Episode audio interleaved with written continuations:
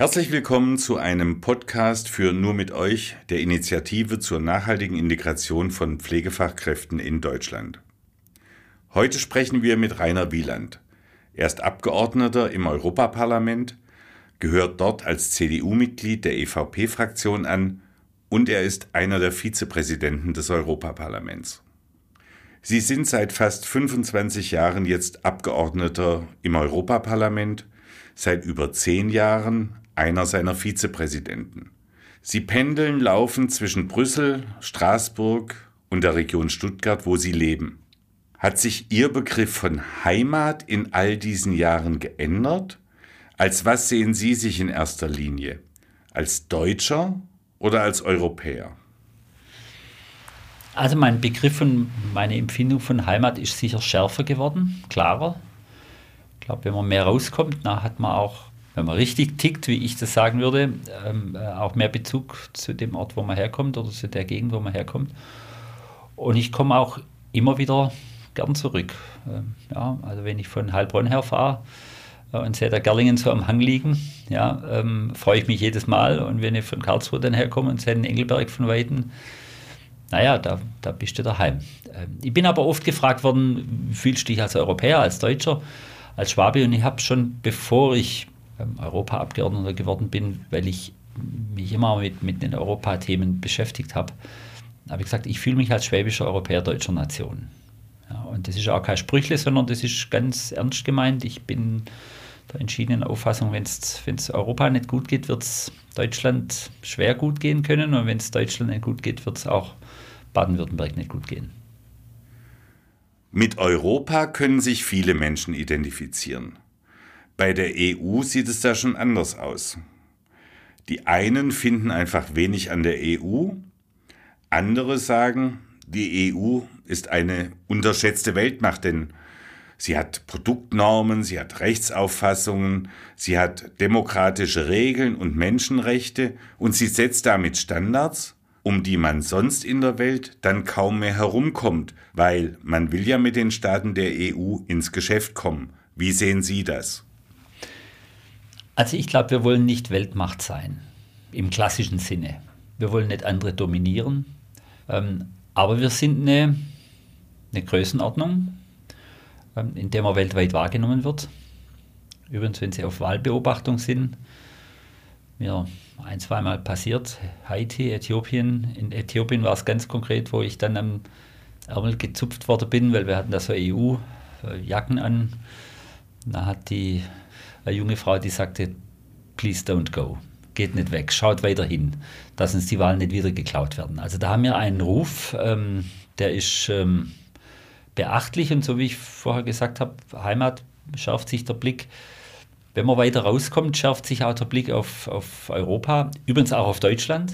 Ähm, also wir sind nicht so schlecht, wir sind manchmal schwierig zu verstehen, weil wir halt doch eine sehr komplexe Entscheidungsfindung haben, weil wir 27 selbstbewusste Staaten sind, die alle ihre Würde haben. Auch das kleinste Land hat seine Würde. Wir sind zwar immer weniger, vor 100 Jahren waren wir noch 20 Prozent der Weltbevölkerung, heute sind wir auf 6 oder 7 Prozent. Ähm, das heißt, die Zahlen sprechen gegen uns, die sprechen aber gleichzeitig auch dafür, dass es sich lohnt, zusammenzuhalten. Und das, was wir mit diesen Menschen auf die Waage kriegen, wirtschaftlich, das macht uns zum Akteur, der interessant ist und das setzt uns wiederum instand, dass wir in der Lage sind, das, was wir für richtig und wichtig halten, Normen, Umweltschutz, Arbeitnehmerschutz, Verbraucherschutz, dass wir das auch exportieren können, dadurch, dass andere, die auf unseren Markt wollen, Produkte nach bestimmten Regeln produzieren müssen. Und im Beipackzettel können wir natürlich auch das, was uns an Menschenrechten wichtig ist, eben auch exportieren. Wenn man sich zugewanderte Pflegekräfte anschaut, so steht der Kosovo weit oben auf der Liste der Herkunftsländer. Sie haben mir gesagt, Sie sind Ehrenbürger der kosovarischen Stadt Drena. Wie kam es denn dazu? Also ich bin im Grunde mit dazugekommen wie die Jungfrau zum Kinde. Ich äh, muss sehr genau mit meiner Zeit äh, haushalten und genau überlegen, was muss ich im Pflichtbereich machen und was kann ich im Kürbereich machen. Im Kürbereich, sage ich jetzt mal, interessiere ich mich für Russland, interessiere mich für Rumänien, ein paar ausgewählte Staaten Afrikas, Äh, und eigentlich hatte ich das Kosovo nicht auf dem Plan. Aber da war hier jemand, der sich engagiert hat für einen deutsch-kosovarischen Schüleraustausch, den einzigen, den es gibt mit Deutschland. Und die Dame, die da Vorsitzende Verein war, die hat mir schier Haut runter wie man das im Schwäbischen so schön sagt, und hat gesagt, sie müssen unbedingt mal. Und dann habe ich irgendwann gesagt, okay, wenn die deutschen Schüler dort sind, dann gehe ich da hin. Und ich habe praktisch die deutschen Schüler aus der Region, aus Baden-Württemberg am Flughafen empfangen und war dann knappe Woche im Kosovo. Und das Land hat mich einfach im Sturm erobert, kann man nicht anders sagen, obwohl es touristisch nun nicht zwingend das Wauland ist, ja, wo man sagt, ah. Aber es sind die Menschen und was mich vor allem umgehauen hat und weshalb ich auch glaube, dass man das Land allein schon deshalb unterstützen muss, ist die unglaubliche Religionstoleranz, die ja in vielen Ländern ein Problem darstellt. Die haben eine Religionstoleranz, die, die, die habe ich eigentlich noch kaum irgendwo ähm, in muslimischen Ländern gesehen. Und wenn man dann am 6. Januar Weihnachtsdekoration noch sieht und sagt, wir seid ein muslimisches Land, ja, die Kosovare gefällt es. Ja. Also da ist ein Nebeneinander und ja, dann bin ich halt irgendwann gefragt worden, 2016 oder 2017, der Gemeinderat habe beschlossen, ich wäre Ehrenbürger. Ähm, ja, also ich habe mich fast ein bisschen geschämt dafür, weil in Deutschland muss man ja mehr machen, um Ehrenbürger zu werden. Und ich habe mir auch lang geziert, weil ich es eigentlich überlegt habe, das gar nicht anzunehmen. Und nach über einem Jahr hat der deutsche Botschafter zu mir gesagt, Herr Wieland, die Kosovaren fühlen sich sowieso immer zurückgesetzt. Wenn Sie das jetzt ablehnen, dann sagen die erneut wieder, wieder der Beweis, keiner mag uns.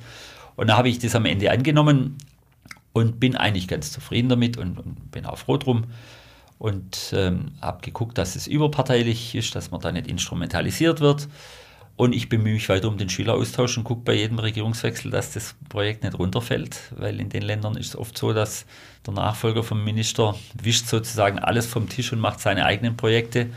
Da muss man immer gucken, dass solche Projekte nicht runterfallen. Für uns Deutsche ist Kosovo ja ein fremdes Land, von dem der eine oder andere vielleicht ein Bild hat.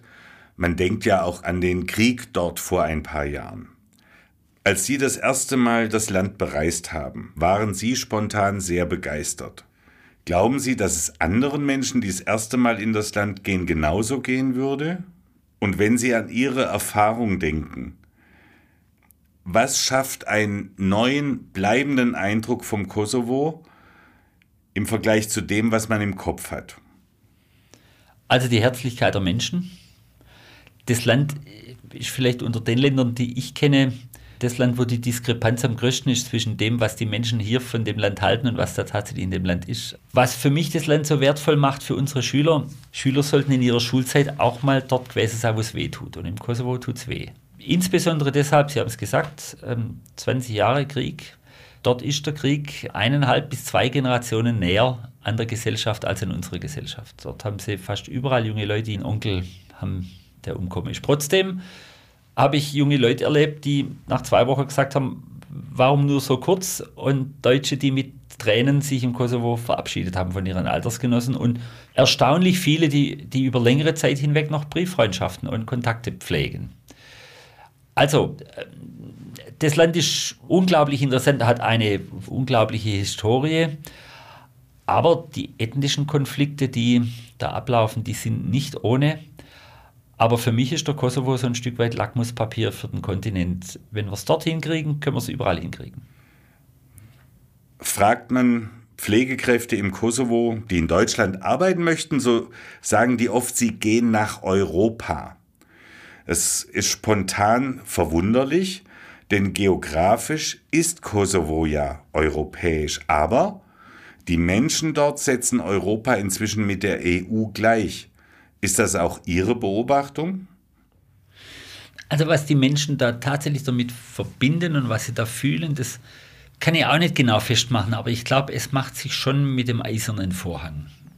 An dem macht sich das fest, das Gefühl heimzukommen. Also das hat man 2004 ähm, mit der Osterweiterung, mit den baltischen Staaten, die, die eben durch fremde Mächte getrennt waren von etwas, wovon sie das Gefühl hatten, dass sie da dazugehören. Und das haben sie. Und, und im ehemaligen Jugoslawien, das war ja so ein Kunstprodukt. Ja, das, wissen Sie, die Tschechen und die Slowaken, die haben es hingekriegt, sich auseinander zu sortieren. Die wollten nicht mehr in, diesem, in dieser Tschechoslowakei sein. Ja.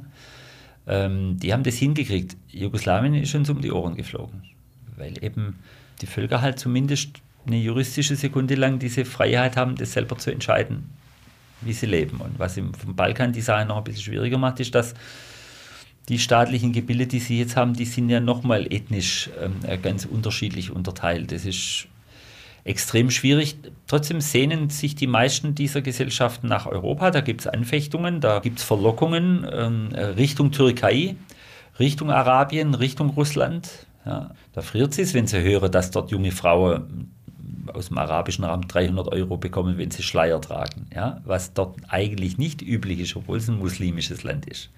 Ja, da da gibt es Einflussnahmen. Oder wenn Sie im Zusammenhang mit einigen Ländern hören, dass äh, unsere politischen Stiftungen, Adenauer, Ebert äh, Stiftung, die machen ja auch ähm, Stipendiatenprogramme. Die suchen manchmal mit hohem Aufwand wirklich gute Köpfe raus, um die zu unterstützen. Und wenn der Prozess abgeschlossen ist, gibt es in einigen Ländern die Effekte, dass arabische Akteure kommen und sagen, so genau die, die holen wir uns jetzt, den Auswahlprozess, den schenken wir uns und geben denen halt mehr Geld.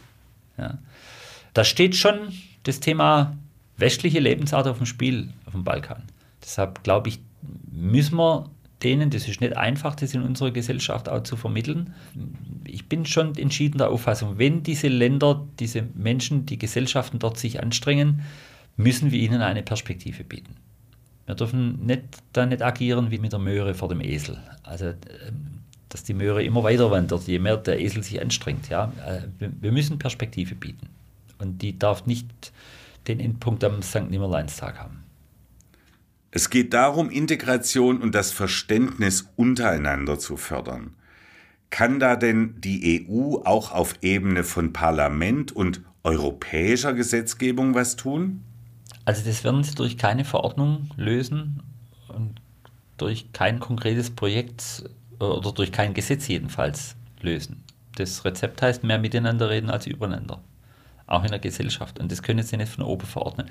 Was wir aber können, ist, dass, ich sage mal, kein Vorurteil, sondern ein evidenzbasiertes Urteil der Menschen, dass dieser oder jener weniger kann. Da kann man durch konkrete Politik versuchen, dem die Grundlage zu entziehen. Und ganz zum Schluss, Herr Wieland, möchte ich Sie fragen, was war denn in letzter Zeit für Sie ein, ein ganz persönliches Erlebnis, bei dem Sie dachten, Europa Schön, was für ein Glücksfall. Also es ist natürlich sehr schwer mit praktischen Beispielen zu unterfüttern, aber wenn Sie sehen, dass die Impfstoffe, die wir aktuell haben, sind in der Mehrzahl aus Europa. Der deutsche Zukunftspreis ist für extremes UV-Licht vergeben worden an die Dietzinger Firma Trumpf in der Kooperation mit einer holländischen Firma. Es ist sensationell, dass es auf unserem Kontinent möglich ist. Und wenn ich umgekehrt vielleicht ein Beispiel im Kosovo, als ich da vor zwei oder drei Jahren zum ersten Mal auf diesem Gräberfeld lief, wo der aktuelle Bürgermeister an, glaube 40 Gräbern so Größenordnung vorbeigegangen ist und mein Vater, meine Mutter, mein Onkel, meine Schwester, mein Bruder, meine Schwester, mein Bruder, mein Bruder und hat gar nicht mehr aufgehört. Und hat gesagt, warum sie nicht? Dann hat er gesagt, weil ich zu der Zeitpunkt in Deutschland war und das ist, warum ich ihrem, ihrem Land so dankbar bin. Und dass wir sowas innerhalb Europas nicht mehr haben, das ist auch sensationell. Herr Wieland, herzlichen Dank für das Gespräch. Das war ein Podcast von Nur mit euch, der Initiative zur nachhaltigen Integration von Pflegefachkräften in Deutschland. Wir danken dem Bundesamt für Migration und Flüchtlinge für die Kofinanzierung aus Mitteln des Asyl-, Migrations- und Integrationsfonds der Europäischen Union.